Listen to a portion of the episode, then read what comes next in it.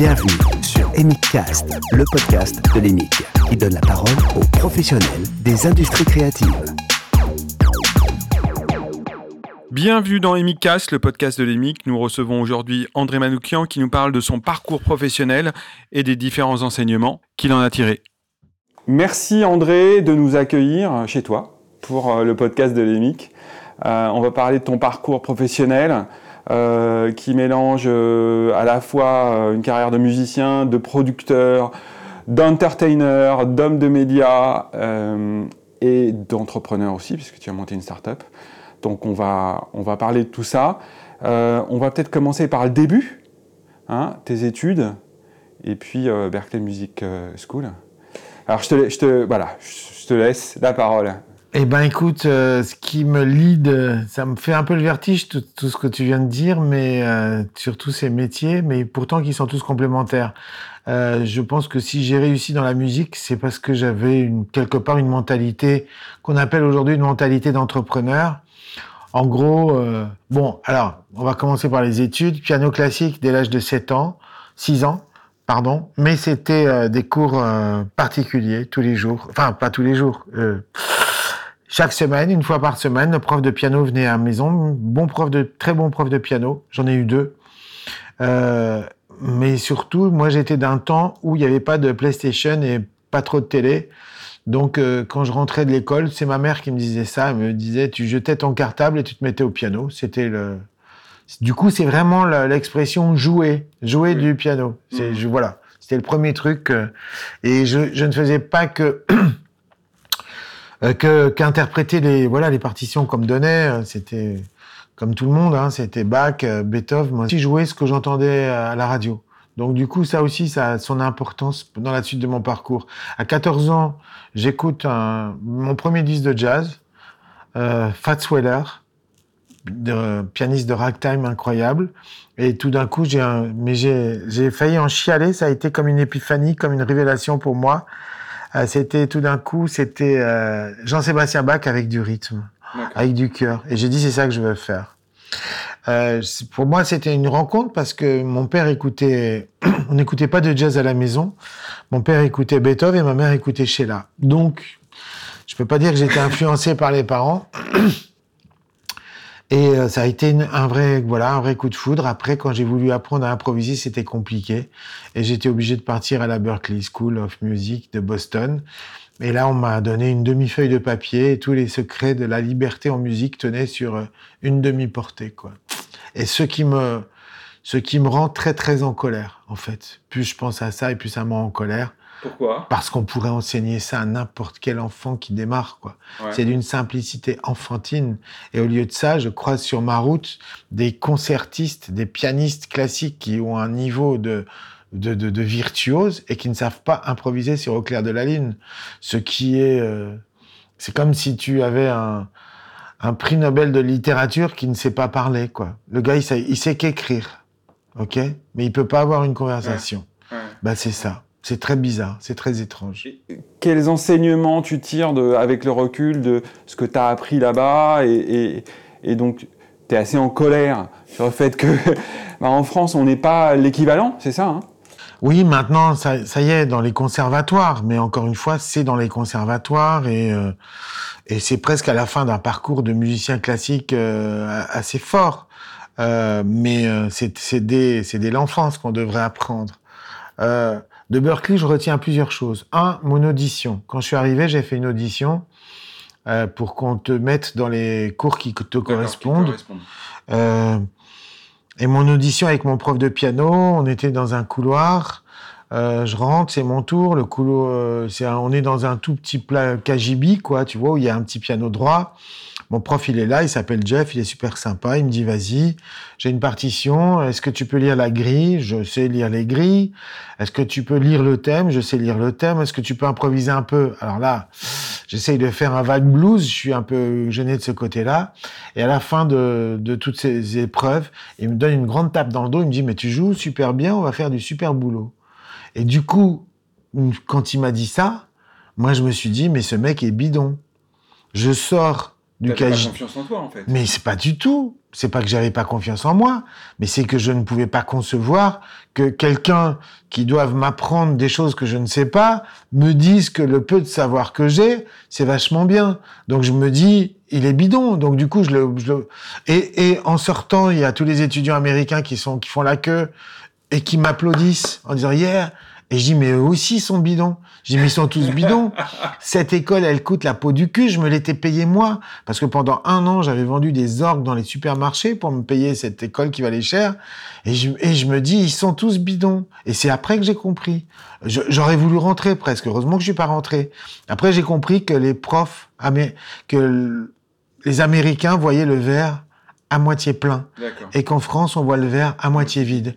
C'est-à-dire que la même audition en France, le gars, il m'aurait dit ça, est-ce que tu sais faire? Ah ouais, ok. Bon, ça, tu sais faire, ok. Ah, ça, tu sais pas faire. Tu sais, avec une espèce presque de joie, il te met le nez dans ton caca. Or, si on te pousse dans ce que tu sais faire, bah finalement, c'est c'est que tu as un peu de facilité pour faire ça. Si on te pousse et si on te pousse dans cette direction, ton avec ton élan, avec l'élan du prof, tu vas aller encore plus loin. Alors qu'en France, on veut que tu saches tout faire, tout. Hein, c'est bon, l'universalisme, c'est vachement bien, mais tu peux pas être bon dans tous les styles. Ma première chanteuse, elle s'appelle Elisabeth Contomanou. Bon, malheureusement, enfin ou heureusement, j'en sais rien, mais je tombe un peu amoureux et c'est compliqué parce qu'en en fait, je suis pris, donc euh, je m'aperçois du pouvoir dévastateur. euh, voilà, des chanteuses, mais plus tard, je suis content d'apprendre que Mozart, que Beethoven, qu'ils étaient tous amoureux des chanteuses avec qui ils bossaient. Donc voilà, il va falloir faire avec jusqu'à ce que je rencontre Liane Folly, qui pour le coup euh, me fait sauter le grand pas puisqu'elle, dev- enfin voilà, on se met carrément ensemble. Et euh, encore une fois, euh, tout d'un coup, euh, ça se passe à Lyon, dans un studio d'enregistrement, euh, parce que quand je suis revenu de Boston, euh, j'ai fait le métier, comme on dit. Alors le métier, c'est quoi? Quand tu es jazzman, normalement, tu peux tout jouer. C'est pas- C'est pas facile de vivre qu'avec le jazz, donc tu fais des séances où tu accompagnes des chanteurs de variété. Et tout le monde l'a fait. Ouais, bien sûr. Henri Texier, il a accompagné Sacha Distel, etc. Ouais.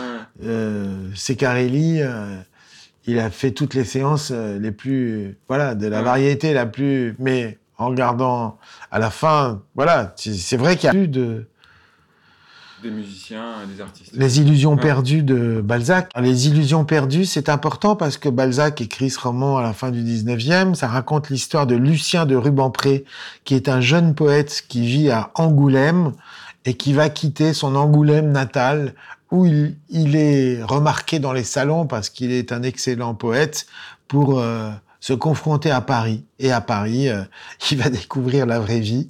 C'est-à-dire qu'en étant poète, on peut pas vivre à Paris, même à cette époque-là. Donc, il va rentrer dans le, dans le journalisme Ouais. finalement. Et puis, euh, son art, il va le galvauder. euh, et ça va toujours être le débat. Euh, il a des copains qui sont puristes et lui, il essaye de s'en sortir. euh, et les puristes qui crèvent la dalle et lui qui est un opportuniste euh, qui va finir euh, par y arriver d'une certaine manière. C'est aussi Bellamy euh, de Maupassant. C'est euh, c'est un thème qui est récurrent quand on est musicien provincial. Moi, j'étais musicien provincial puisque je venais de Lyon et même si Lyon est une grande ville, c'est la province Ouais. à côté Ouais. de Paris puisque tout tout tout centre, je dirais tout le centre artistique de notre pays est à Paris. Ça, c'est bien triste euh, qu'on soit pas un pays fédéraliste. Quand on va en Allemagne, on s'aperçoit que c'est différent, qu'il y a carrément une dizaine de capitales et que peu importe l'endroit où on vient, en France, on est obligé à un moment donné de passer par Paris. Et Paris, c'est comme New York. Euh, quand tu es prêt, euh, tu as des opportunités euh, incroyables et tu fais en un an ce que tu ferais en dix ans chez toi. Mais quand t'es pas prêt, la ville, elle te mâche et elle te recrache comme un vieux chewing-gum. Dans un premier temps, elle m'a recraché comme un vieux chewing-gum, puisque je suis monté accompagner un artiste de variété du, qui s'est qui marchait plus vraiment au fond. Donc j'ai fait un album, une tournée, puis après, il y a plus de boulot, qu'est-ce que tu Ouais. fais? Je suis revenu, Quand je suis revenu à Lyon, je me suis dit, euh, bon, bah voilà. Et quand tu reviens dans ta ville, tes copains, ils te regardent Et tu peux pas savoir comme ils sont heureux de te voir venir. Ils sont pas heureux de te voir revenir. Ils sont heureux de voir que tu t'es planté, en fait. Ah ouais. Parce que n'ont jamais eu le courage D'y aller. Donc, du coup, le fait que tu t'es planté les conforte dans, Dans le- ce, voilà. Dans le fait de, de, de Dans la- avoir pas. Exactement. Et du coup, je me suis dit, bon, ben, j'ai deux solutions, euh, voilà, euh, puisque Paris n'a pas voulu de moi, je vais ouvrir, soit j'ouvre une école de musique pour euh, apprendre ce que, ce que j'ai, ce que, pour enseigner ce que j'ai appris à Berkeley, soit euh, j'ouvre un studio d'enregistrement. Et puis finalement, j'ai opté pour la deuxième solution. Alors, c'était pas évident non plus parce qu'à l'époque, ce matos coûtait très très cher. Ouais. Mais comme j'étais un peu focus là-dessus, j'ai fini par y arriver. J'ai commencé par bosser pour une radio qui s'appelait Radio Nostalgie et je faisais tous les jingles de la radio. Ouais. Je les jouais, je les composais. On m'a présenté un jeune concepteur, rédacteur pour faire les pubs. Lui écrivait les textes. Il s'appelait Philippe Vianney, il s'appelle toujours. Il était là encore tout à l'heure. Et du coup, euh, tous les deux, on s'est super bien entendus parce que on faisait des, on faisait des pubs sonores qui étaient comme des petites comédies musicales. Il faisait carrément des textes de chansons et moi je faisais des musiques qui étaient pas, ouais, qui étaient assez balèzes quoi. Ouais. Les gens avaient pas l'habitude de ce niveau-là à Lyon. Et là-dessus, on rencontre une chanteuse qui va chanter nos jingles, et cette chanteuse, c'est Liane Folly. Donc, du coup, nous voilà tous les trois réunis autour d'un studio à gagner notre vie avec ça, tous les trois. Et en même temps, la nuit, on faisait des chansons. Et finalement, c'était une super école parce qu'à force de chanter des jingles toute la journée, elle, a- elle adaptait sa voix, elle faisait des chœurs. Ça a été vachement, euh, je dirais, euh, une super pédagogie pour elle. Pour moi aussi, comment apprendre à manier ses voix. Quand tu fais, une, je sais pas, cinq, six petites chansons par jour, Par jour, ouais. bah ça commence à te donner un training. T'es dans le son, euh, t'es dans l'enregistrement, t'es dans la voix, t'es dans la production. Notre boîte s'appelait Les Producteurs en hommage à Mel Brooks, cette comédie musicale où il y a deux escrocs qui choisissent euh, le pire, euh, le pire auteur, le pire compositeur, le pire metteur en scène et le pire acteur avec le pire sujet. euh, Springtime for Hitler pour être sûr que ça se casse la gueule, pour ne pas avoir à rembourser 50 sponsors qui sont 50 petites mémés qui ont chacune 50% de la pièce. Et finalement, la pièce est tellement comique qu'ils finissent en tôle. Bref, voilà. Nous voilà à Lyon avec ce studio qui marche pas trop mal. Et surtout, euh, on commence à faire nos premières chansons avec Liane. Et là, on- dès qu'on se confronte euh, au, au directeur de, aux maisons de disques, on est dans un premier temps euh, assez, euh, je dirais, euh, on est comme tous les artistes qui se confrontent au monde réel. Ouais. Tout d'un coup, on descend de- de- de- de- d'un étage, voire, voire on tombe par terre, de, on tombe de l'échelle. Et là, on se dit comment on va faire. Par exemple, le plus bel exemple qui soit, et j'aime bien le citer parce que voilà, c'est grâce à cet homme-là que j'ai fait ma, ma carrière. Il s'appelait Michel Boulanger. Il était directeur artistique chez Sony, chez CBS à l'époque. Il nous paye trois jours de maquette. Pour nous, c'est formidable. On n'a pas encore de studio pro à l'époque. On a juste du petit matos, mais là, on veut le gros son. Donc, on monte à Paris. On a tellement de chansons qu'on sait plus par laquelle commencer. On dort pas pendant trois jours, mais on le voit pas. Et puis finalement, il va venir cinq minutes avant qu'on s'en aille. Ça doit être le gars du studio qui l'a prévenu en disant "Écoute, ils vont partir quand même, viens." Il arrive avec son air blasé. On lui fait écouter. Et là, il me, il me regarde, il me dit "Enlève la trompette, Coco, ça fait trop jazz, ça marchera jamais." Liane me regarde avec des yeux pleins de panique. Et elle me dit "Mais qu'est-ce qu'on va faire? Parce que quand le mec il nous dit "Enlève la trompette, Coco, ça fait trop jazz, ça marchera jamais." C'est toute notre identité. Ça veut dire qu'il a rien compris à ce qu'on était. Ouais. Et si on doit faire de la, je sais pas, de la soupe Ouais. comme font les autres, c'est pas possible. Donc elle, elle est dévastée. Et moi, je la regarde et je lui dis, ben, on va rentrer à Lyon et on va s'acheter un studio d'enregistrement pour aller au bout de nos idées. Et c'est ce qu'on a fait. Et là, mon associé m'a suivi, ce qui était assez, euh, enfin, assez courageux de sa part, parce qu'on n'avait pas besoin de tout ce matos pour faire nos pubs. On aurait très bien pu continuer à faire nos pubs, on gagnait beaucoup d'argent, etc., sans s'endetter. Ouais. Là, le matos, à l'époque, je te parle de ça, on est en 85, 86, ça coûtait euh, l'équivalent de 150 000 euros aujourd'hui, quoi Ouais, ouais. un gros magnéto à bande, une console euh, à lampe, etc. Enfin voilà quoi. Et du coup, quand j'ai vu arriver tout le matos dans le studio, je me suis dit, oh, le- Qu'est-ce que j'ai fait Exactement. Il y a un pote qui était là et il voit, il me c'est quoi ça? Tous les cartons, tu sais. Le matos était dans les cartons. Je lui dis bah voilà, là j'ai plus le droit à l'erreur. Je pourrais plus dire c'est de la faute des, autres, si si j'y arrive pas. Là j'ai tout le matos pour y arriver. Si j'y arrive pas, ça veut dire que c'est moi le problème. C'est un bel enseignement ça. Hein es allé au bout du truc et au bout de votre aventure et au, bout de ce que vous aviez en tête. Ouais, c'est pour ça que je te dis, ça c'est une mentalité d'entrepreneur. Mon entrepreneur, ça veut dire quoi? Tout d'un coup, je m'embarque pour un voyage et je suis pas sûr de l'issue de ce voyage.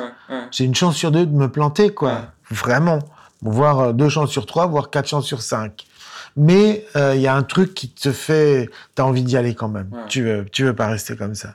Et du coup, bah voilà, il se trouve que, a priori, on a, on est revenu un an plus tard en ayant fait exactement le projet tel qu'on l'avait dans la tête et on a été signé quasiment immédiatement.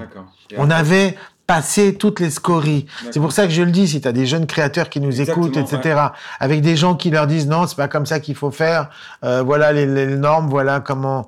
Je veux dire, ok, entendez ça d'une oreille, mais de l'autre côté, lâchez pas ce qui fait l'essence de vous, parce que c'est votre spécificité, c'est ça qui va faire que vous allez y arriver.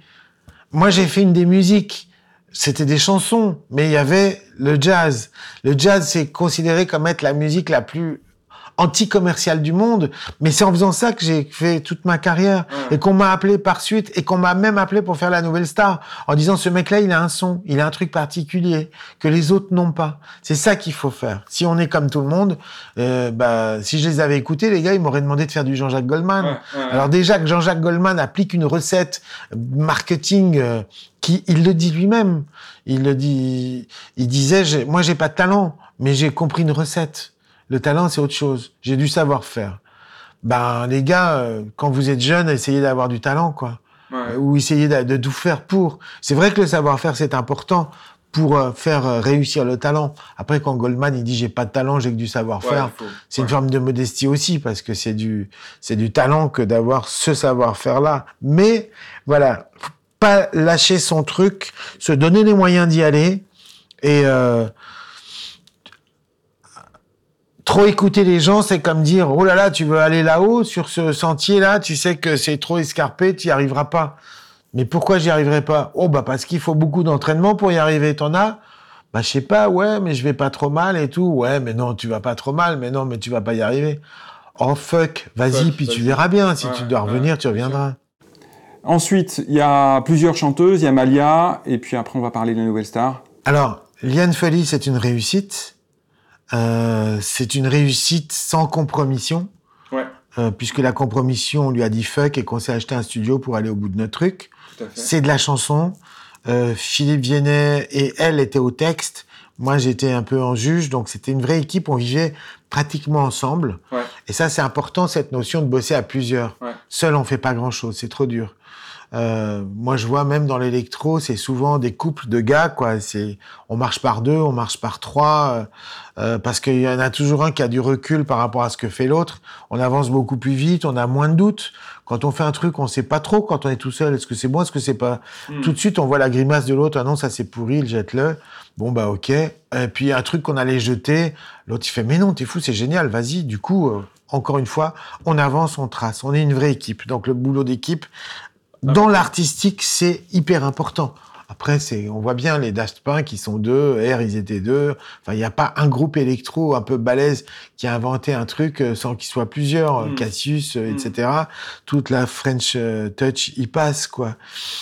Euh, le deuxième truc, c'est euh, ce voyage, ce premier voyage à Paris où on se fait jeter par le directeur artistique. Il faut avoir, moi j'ai plein de copains musiciens jazzman pur et dur euh, qui me disait comment tu fais? Ces mecs-là, ils me font gerber, je les déteste. Comment tu fais pour leur parler? En nous parlant des gens de maison de disques. Il est considéré comme leur ennemi, quoi. Euh, on a l'air de faire le même métier, mais a priori non. Qu'est-ce qu'il cherche un mec de maison de disques à faire des succès, des hits? Hmm. Il n'y a pas de recette, mais voilà. Donc euh, il a un petit logiciel qui fait que ça, ça rentre dedans et ça, ça rentre pas. Du moi, j'étais confronté à la même chose ce qui me rendait fou, c'est que parfois, avec des projets encore plus jazz que avant Liane, euh, c'est vachement bien, mais qu'est-ce qu'on va, comment on va faire? Mais si tu me dis que tu es des directeurs artistiques et tu me dis que c'est vachement bien, euh, normalement, bah, si toi tu penses que c'est vachement bien, peut-être que les gens vont penser que c'est vachement bien aussi. Peut-être que ça va marcher.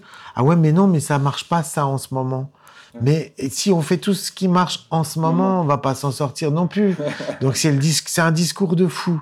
Donc ce qu'il faut faire, et en essayant d'être rationnel, c'est que quand tu as un artiste que tu défends, euh, c'est regarder la vague qui va le porter jusqu'au rivage et qui n'est pas, qui est le moins loin possible de ce qu'il est. D'accord. Tout d'un coup, s'il y a une, je sais pas si euh, c'est de la chanson et puis qu'il n'est pas compte de trois sons électro et tout, bah du coup essaye de travailler avec des mecs de l'électro par exemple. Si tu t'aperçois qu'il est beaucoup plus acoustique et que ça va être plus roots, bah tu vas travailler avec des mecs qui font de la lo-fi minimaliste. Enfin mmh. bref, l'idée c'est de parce que les toi de ce qu'il est, de son essence au maximum. Exactement. Non, c'est essaye de prendre le véhicule qui va être le plus adapté à ce qu'il est. Par véhicule, j'entends euh, des, des, des, choses qui rassurent les gens euh, par rapport à, à, à, du marketing ou à des modes. Hmm. Parce que à la fois, il faut surprendre, étonner, et en même temps, il faut rassurer un petit peu. Si tu fais un truc complètement... Euh, qui sort complètement des normes et que les gens n'ont aucun repère. bon, voilà quoi. Mais euh, et cette chose-là, euh, je dirais, c'est pas du, c'est presque de la PNL quoi en fait. C'est-à-dire, euh, je m'adresse à quelqu'un, j'ai essayé de parler son langage pour qu'il me comprenne. C'est une question de survie.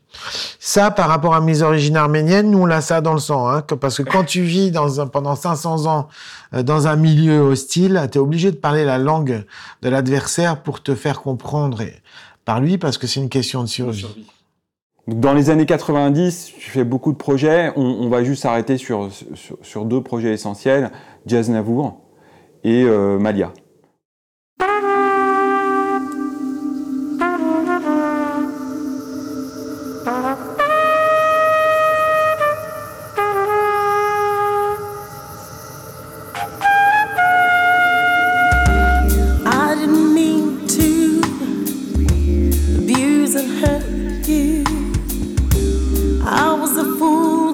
It's so true. Swimming with all the yellow daffodils, my love, so golden, so.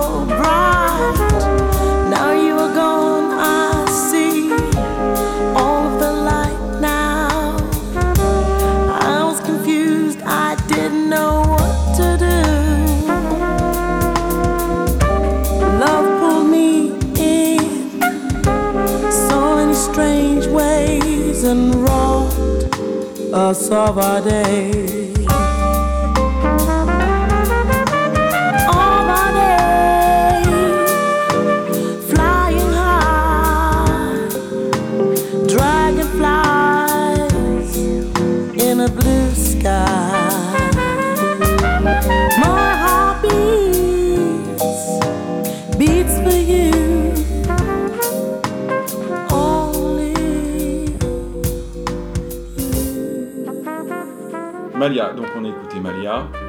Vu cette voix un peu En fait, euh, je, me, je, me, rappelle, elle, elle, se baladait à New York, elle est, elle est anglaise de Londres, et puis un jour elle a un chagrin d'amour, elle va chez sa sœur qui vit à New York, elle rentre dans un magasin, et dans ce magasin, elle entend Liane Folly qui chantait en anglais.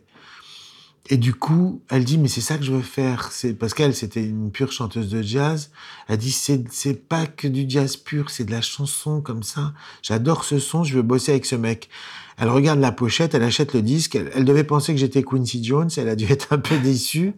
Là-dessus, euh, bah, elle a réussi à elle m'appelle, elle me dit est-ce que je peux bosser avec vous? Ah, Elle avait une voix cassée comme ça, qu'elle a toujours bien sûr. Can I work with you? Je dis bah envoyez-moi du son.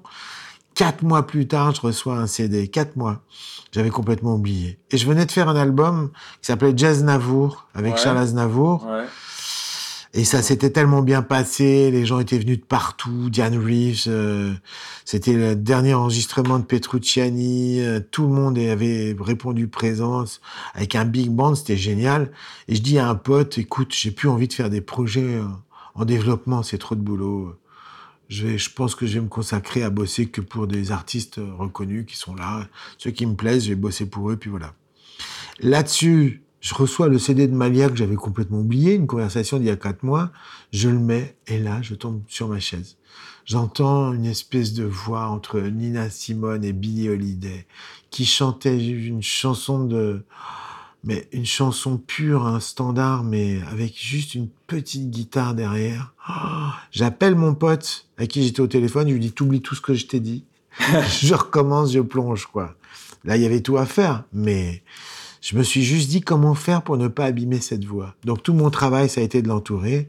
Je l'ai appelée, elle est venue de Londres, on s'est rencontrés au Café de la Paix, elle est venue avec un chaperon, elle avait peur, évidemment, elle me connaissait pas, puis voilà. Tout de suite, je l'ai accueillie chez moi, dans ma famille, dans mon studio, puisque à l'époque, j'avais, après, ensuite, j'ai eu le, toujours un studio à la maison. Et on a fait trois albums magnifiques et je continue à faire des concerts avec elle et c'était absolument génial, quoi. Et donc, voilà qu'on m'appelle. Je pars pour faire la première tournée avec elle. Je suis au New Morning. La soirée se passe trop bien. Et à minuit, un coup de fil. Je décroche. Allô, c'est M6. C'est vous qu'on a choisi pour faire le jury de la Nouvelle Star. Vous partez demain à Toulouse. Et là, Et là, tu dis, qu'est-ce que Putain, mais c'est pas possible. Donc, ils me regardent tous, les musiciens, mais Malia me dit, mais comment on va faire? J'écoute, euh, je vais former un gars qui va me remplacer, je jouerai avec toi le maximum que je peux, et puis voilà, quoi. Du coup, on a embauché un autre pianiste qui se trouve être Laurent de Wild, c'était pas mal ah non plus, hein. C'était pas mal. Et puis elle a fait sa première tournée sans moi et moi pendant ce temps, ben j'ai voilà, j'ai commencé les villes à Marseille, à Toulouse, avec des lettres en découpé dans du polystyrène et une nappe bleue sur une table. C'était la télévision soviétique, la première saison de la Nouvelle Star avec euh, Varda Kakon, Dovatia, Lionel Florence et moi-même. Et puis ensuite, bah, deuxième saison, Marianne James, Manu Katché, Dovatia et moi-même. Et puis voilà, c'est parti. Merci à tous d'avoir écouté Emic Cast, le podcast de l'Emic. Si ce podcast vous plaît, n'hésitez pas à en parler autour de vous et à le partager.